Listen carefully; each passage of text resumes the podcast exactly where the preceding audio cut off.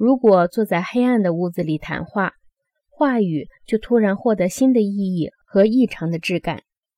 话语的质感甚至比建筑物的质感还丰富。勒科布西耶说得好：“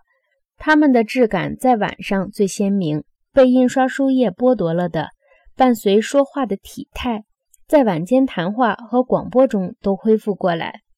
如果只是提供演戏的声音，我们就不得不填补全部的感知。这不仅仅是表演的事项，如此之多自己动手的要求。”或者说，如此之多行为的补足和感知的关闭，在青少年中养成了一种独处孤立的倾向，这就使他们冷漠、超脱、不易接近。广播赋予他们神奇的声音屏障，给他们做家庭作业时提供了隐私的小天地，使他们免受父母的使唤。电台给报纸、广告、戏剧和诗歌带来了巨大变化。广播给恶作剧的笑话大师提供了新的用武之地，如哥伦比亚广播公司的莫顿·唐尼，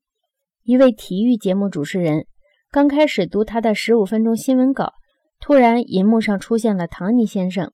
他竟然动手脱鞋脱袜，接着他又脱掉了外衣、长裤和衬衣。与此同时，主持人却继续拼命播送他的新闻，